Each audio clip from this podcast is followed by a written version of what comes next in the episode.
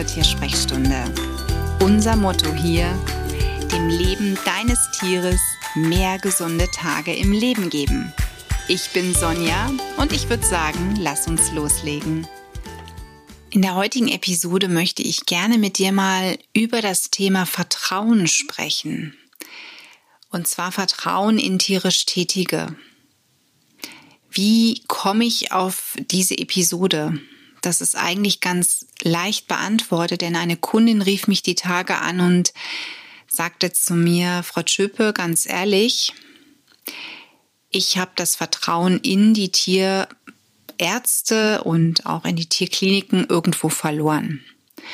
Und sie hat mir dann ihre Geschichte erzählt und ich fand äh, ja, fand das schon teilweise ungeheuerlich, was sie mir erzählt hat, was sie erfahren hat. Und ich glaube, dass es viele Tierbesitzer da draußen gibt, die ähnliche Erlebnisse bestimmt hier unterschildern können.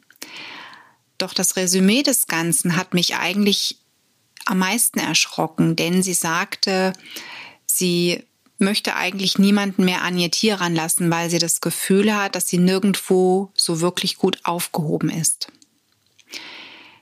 Ich habe mich dann natürlich in diesem Moment gefragt, warum ist sie nun bei mir? Warum ruft sie mich an? Warum möchte sie mit mir zusammenarbeiten? Und was, wenn ich ihr Vertrauen vielleicht auch nicht gewinnen kann? Und in dem Moment lastete ein ungeheurer Druck auf mir, denn ich habe mir gedacht, das kann eigentlich gar nicht gut gehen. Eine Zusammenarbeit an einem Lebewesen ist immer ein Dreigestirn, was da zusammenhängt, nämlich in der Regel ein Tierarzt, der eine Diagnose stellt und der Präparate verschreibt, hinter denen er steht und ähm, bei denen er auch sagt, die machen jetzt Sinn und die braucht das Tier einfach für die Gesundheit. Dann natürlich der alternativ tierisch Tätige, sei es der Tierheilpraktiker oder ein Tierernährungsberater oder ein Tierphysiotherapeut, die sich auch um das Tier und um seine Gesundheit kümmern. Und in dritter Instanz der Tierhalter. Denn der muss natürlich irgendwie gucken, wie kriege ich die Ernährung vielleicht angepasst und wie schaffe ich es vielleicht auch die Medikamente ins Tier zu bringen. Und wenn jetzt der Tierhalter kein Vertrauen mehr in einen dieser Bereiche hat oder schon sagt, ich weiß gar nicht mehr, wem ich überhaupt noch vertrauen soll, dann bröckelt so dieses ganze Konstrukt in sich zusammen. Übrig bleibt ein Tierhalter, der sich natürlich in Büchern und im Internet belesen kann, doch wie kommt er an verschreibungspflichtige Präparate, wenn er nicht zum Tierarzt geht? Wie kommt er an eine Diagnose, wenn er nicht dorthin geht, wenn er sagt, mein Tier sieht keine Praxis mehr? Und wie kann ich also als Tierheilpraktiker dieser Person helfen? Und so ist dann auch dieser heutige Podcast entstanden, diese heutige Folge entstanden, weil ich denke, wir müssen wirklich an unserem Vertrauen arbeiten. Wir müssen an uns arbeiten und wir müssen auch irgendwo ein bisschen Verständnis für den ein oder anderen tierisch Tätigen, egal ob Tierheilpraktiker, Tierernährungsberater oder eben auch Tierarzt zeigen, wenn diese Person manchmal auch mit ihrem Latein am Ende sind. Ich habe diverse Erlebnisse selber gehabt mit Tierärzten. In der Regel war das dann in Tierkliniken, bei denen ich an mir völlig fremde Personen geraten bin und das Gefühl hatte, ich stehe keinem Tierarzt gegenüber, der so wie ich sein Herzensthema als Berufung hat, der sich für die Tiere einsetzt und dem ich und mein Tier wichtig sind sondern ich hatte echt das Gefühl, ich stehe vor einem Metzger, dem es nur darum geht, mir irgendeine Diagnose hinzuklatschen, dass ich dann bezahle, irgendwie diese Diagnose schlucke und mich verpisse. Also das Gefühl hatte ich wirklich schon mehrfach und interessanterweise, wenn ich dir jetzt sage, das war immer die gleiche Person, an die ich dann zufällig in einer Tierklinik geraten bin, ähm, ja, da könnte man schon fast sagen, naja, das ist dann da menschlich. Weißt du, es gibt Menschen, die sind so. Die haben sich so eine Mauer gebaut, um eben vielleicht auch nicht an ihrem Beruf zu zerbrechen. Und die sind dann so ein bisschen rigoroser. Die sind ein bisschen burschikoser. Die sind, ich sag mal, ziemlich streng und knallen dir irgendwas hin. Aber ich glaube schon, dass auch diese Menschen ihr Herz am rechten Fleck haben. Das Problem ist nur, dass sie bei uns völlig falsch ankommen. Und genau da war es dann mehrfach so, dass wenn ich schon gelesen habe, okay, mein Kunde war bei Dr. So und so und die Halter haben mir erzählt, wie es abgelaufen ist, da habe ich dann schon gesagt, okay, gut, wir nehmen einfach nur diesen Bericht, versuchen sie einen Termin woanders zu bekommen mit dem Bericht und dann gucken wir nochmal. Oft war es so, dass der Mittelweg dann der richtige war. Das heißt, das Tier hatte eine Diagnose gestellt bekommen, eben von besagtem Arzt. Und ähm, da war auch ein Teil Wahrheit dran.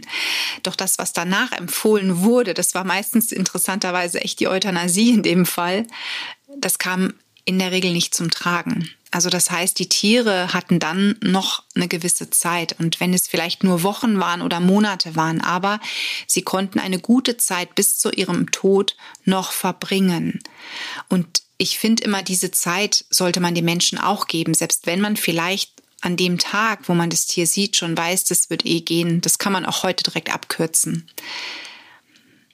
Also da möchte ich so ein bisschen auch eine Lanze für, ich sag mal, den Metzger oder die Metzgerin hier in dem Fall brechen. Ähm, wie gesagt, ich würde zu dieser Person nicht noch einmal gehen. Ich glaube, wenn ich da noch mal einen Termin in der Tierklinik haben müsste, ne, im Notdienst und sie wäre da, ich würde ich würde den Raum verlassen. Ich würde mein Tier nicht mehr in die Hände dieser Person geben, weil ich hier, wie gesagt, selber meine negativen Erfahrungen hatte und eben auch das miterlebt habe von Kunden.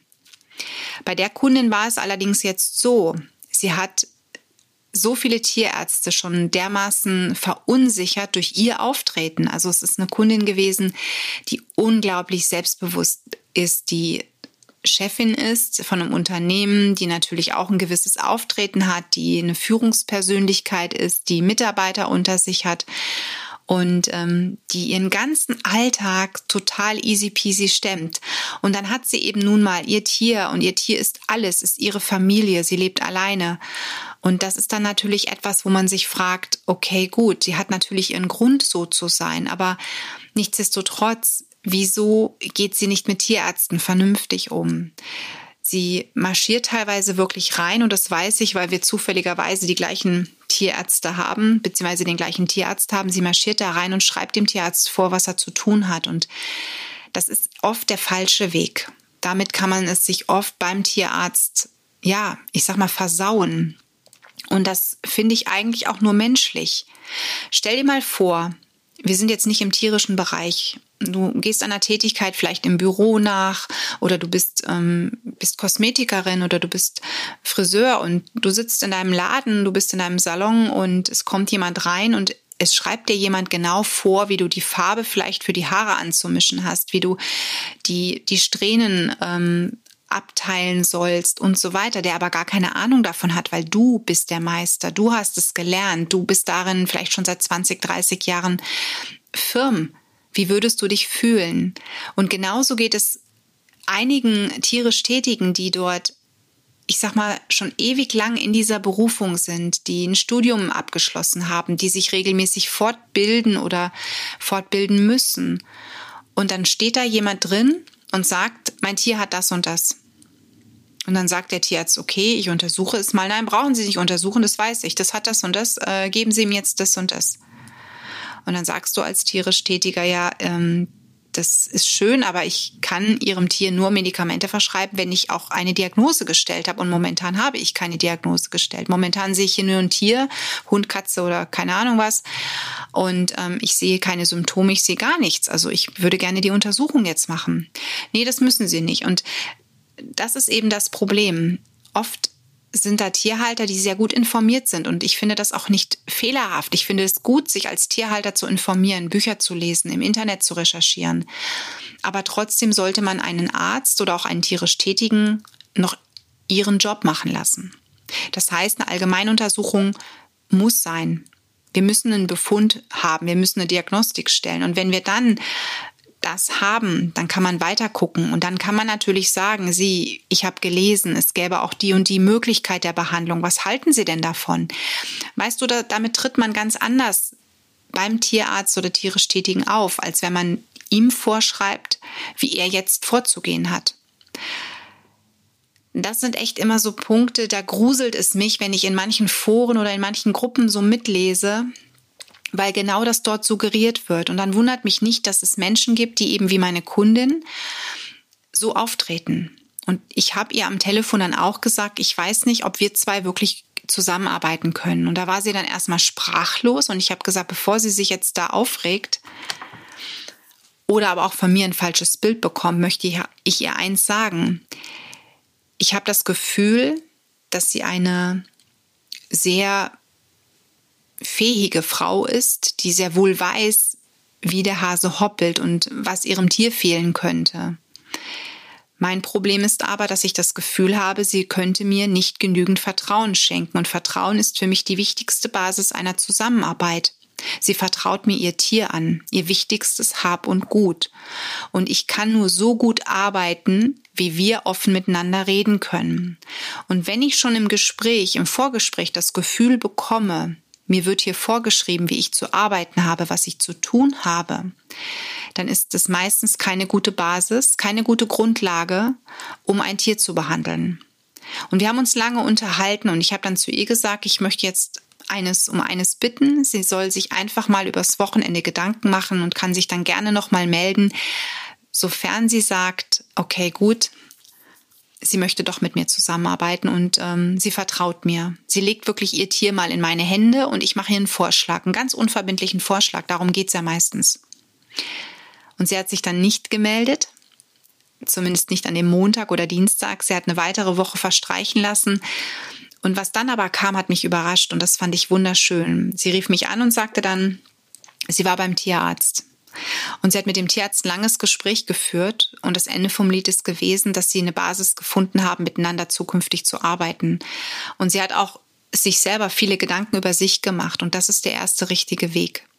Du kannst zweifeln und du kannst natürlich auch sagen, es gibt hier in Anführungszeichen einen Tierarzt, da würdest du nicht nochmal hingehen. Wie gesagt, das habe ich auch. Ne? Das habe ich dir jetzt auch in diesem Podcast, in dieser Episode heute erzählt. Ich habe genau so eine Person, da möchte ich nicht mehr hin. Ähm, aber das ist eine Person. Und es gibt natürlich auch tierisch Tätige, bei denen ich sage, ich würde da nie mein Tier hingehen oder hingeben, auch wenn ich einen Tierernährungsberater oder einen anderen Tierheilpraktiker bräuchte, weil mich teilweise gruselt, wenn ich mitbekomme oder sehe oder auch höre, wie die Personen auftreten, was sie kommunizieren und zum Teil auch wo und wie sie gelernt haben. Das sind dann so Punkte, die widerstreben mir einfach. Es muss bei mir wirklich eine Sympathie da sein. Wenn eine Sympathie da ist auf Seiten des tierisch Tätigen und bei mir, dann gebe ich mein Tier gerne in die Hände desjenigen und dann habe ich auch vollstes Vertrauen. Und wie gesagt, ich gehe wirklich nie zum Tierarzt in die Praxis, egal ob der mich jetzt schon kennt oder nicht, und sagt dann sie, ich bin Tierheilpraktiker, Sie brauchen mir nichts sagen, ich weiß alles, wir können offen miteinander reden. Das habe ich noch nie gemacht. Die meisten Tierärzte, bei denen ich lande, wissen gar nicht, was ich tue. Die wissen nur, die Frau Tschöpe kommt und die hat zum Beispiel, als ich die Michu noch hatte, die hat eine Katze Michu und da soll heute das Herz überprüft werden, beziehungsweise der Blutdruck gecheckt werden. Wenn mir natürlich einiges zu bunt wird und wenn ich das Gefühl habe, der Tierarzt nimmt mich nicht ernst und meint, mich verschaukeln zu müssen, dann kann es sein, dass ich auch im Laufe des Gesprächs sage, Sie, ähm, ich bin Tierheilpraktiker, wir können gerne offen miteinander sprechen. Also Sie können mir das gerne, ähm, also ich verstehe, was Sie mir sagen wollen, ich verstehe, was Sie, was Sie, was Sie da miteinander sprechen. Ähm, aber das das sind Ausnahmesituationen. In der Regel sage ich das gar nicht. Ich möchte einfach normaler Tierhalter sein. Ich möchte normal akzeptiert werden. Denn es ist ganz oft auch so, je nachdem, wie ich mich dort verhalte, wie ich dort auftrete, kann es natürlich dann auch sein, dass der Tierarzt überhaupt keinen Bock mehr hat, mit mir zu arbeiten, weil er einfach sich unter Druck gesetzt fühlt, obwohl ich ihm den Druck gar nicht gebe und das Gefühl hat, ich würde kontrollieren. Und das möchte ich nicht. Ich habe wirklich einen Tierarzt gefunden vor vielen Jahren hier in Wuppertal und ich bin so dankbar, dass es diesen Menschen gibt, weil er schon so oft mit seinem Wissen und oder halt auch mit seiner ganzen Art für mich und für meine Tiere da gewesen ist, sei es für die Kaninchen, sei es für Michu und sei es für Pipo. Und genau das ist es, weshalb ich ihn auch immer meinen Tierhaltern empfehle, neben anderen Tierärzten auch, die ich hier einfach unglaublich toll finde, wo ich einfach sage, die haben fundiertes Fachwissen. Aber letzten Endes entscheidet die Chemie. Aber zu sagen, ich vertraue gar nicht mehr, das ist der falsche Weg. Und deswegen, wenn du sagst, boah, ich habe aber auch das Vertrauen verloren, weil, ja, es gibt diese Geschichten und jeder hat so ein Erlebnis. Das Ding ist aber, wir brauchen die Ärzte und wir brauchen auch vielleicht die tierisch Tätigen, sei es den Tierheilpraktiker, sei es einen Physiotherapeuten mal oder einen, Tiertrainer. Und nicht jeder sollte direkt in eine Schublade gesteckt werden. Also wenn du vielleicht ein negatives Erlebnis hattest oder zwei oder drei, vielleicht mit unterschiedlichen Leuten, überleg auch mal, wie die ganze Situation aus der Sicht des anderen gewesen ist, dass du dich vielleicht versuchst, in die Situation des anderen hineinzuversetzen. Was könnte der vielleicht bei dir empfunden haben? Wo könntest du vielleicht vielleicht was Falsches ausgelöst haben? Ich möchte jetzt nicht irgendwie so den Schuldigen bei dir suchen, aber oft sind es ja wirklich ganz blöde Umstände von beiden Seiten, die dazu führen, dass so ein ganz großer Graben entsteht. Und das finde ich eigentlich immer sehr, sehr schade. Denn wie gesagt, das Wichtigste ist einfach diese Mitarbeit. Und das ist eine ganz wertvolle Grundlage. Und wenn man mit einem Tier zusammenwohnt, braucht man eigentlich immer einen guten Tierarzt an seiner Seite. Und wenn man dann noch einen guten Tierheilpraktiker oder Tierernährungsberater oder ähnliches an der Seite hat, ganz ehrlich, das ist das beste Fundament für die Gesundheit des eigenen Tieres und auch für sich selbst, wie so ein Sicherheitsnetz. Ich habe da Menschen mit einer Erfahrung, mit einer Fachkenntnis, ja, die sich um mein Tier kümmern, die Wissen haben, die Ahnung haben. Von dem her muss ich ganz ehrlich sagen, schau, dass du dir wirklich so ein kleines Netzwerk aufbaust, wo du einfach sagst, okay, wenn ich mich da nicht wohlfühle oder wenn ich sage, das zweifle ich an, dann gehe ich vielleicht zum Zweittierarzt. Und das ist auch nicht schlimm. Ich finde, Zweitmeinungen sollte man immer einholen dürfen. Da muss man sich nicht für schämen und das verstehen auch die meisten Tierärzte. Wenn du zum Beispiel sagst, mein Tier hat jetzt irgendwas am Auge und mein Tierarzt ist da aber nicht so firm, dann guck, ob es vielleicht einen speziellen Tierarzt und sei es in der Tierklinik gibt, der Spezialgebiet Auge hat oder Tierkardiologen. Die gibt es ganz oft natürlich in Kliniken, aber oft auch mobile Tierkardiologen, die zu den einzelnen Ärzten fahren, die das Equipment haben, was dein Tierarzt vielleicht nicht hat. Aber bitte schenk uns tierisch Tätigen, und ich sage jetzt bewusst uns, dein Vertrauen. Gib uns eine Chance. Öffne dich und schließ auch irgendwo ab mit dem, was war. Es gibt wirklich nicht nur die eine Liga, sondern es gibt ganz viele gute. Und die möchten gerne mit dir zusammen das Beste aus deinem Tier rausholen. Ne? Für Gesundheit und ein möglichst langes Leben sorgen. Danke, dass du mir zugehört hast und vielleicht danke auch, dass ich dich zum Nachdenken anregen durfte und du vielleicht die Tür dann nochmal öffnest und sagst, yo, ich probiere das nochmal. Alles Liebe für dich und dein Tier. Die Tiersprechstunde Präsentiert von mir, Sonja Tschöpe, Tierheilpraktikerin und Tierernährungsberaterin. Und die, die du jederzeit für eine Online-Beratung buchen kannst. Klick mich auf www.animal-visite.de oder finde mich im Social Media. Alle Links dazu findest du in den Show Notes und ich sage ganz herzlichen Dank für deine Bewertung auf iTunes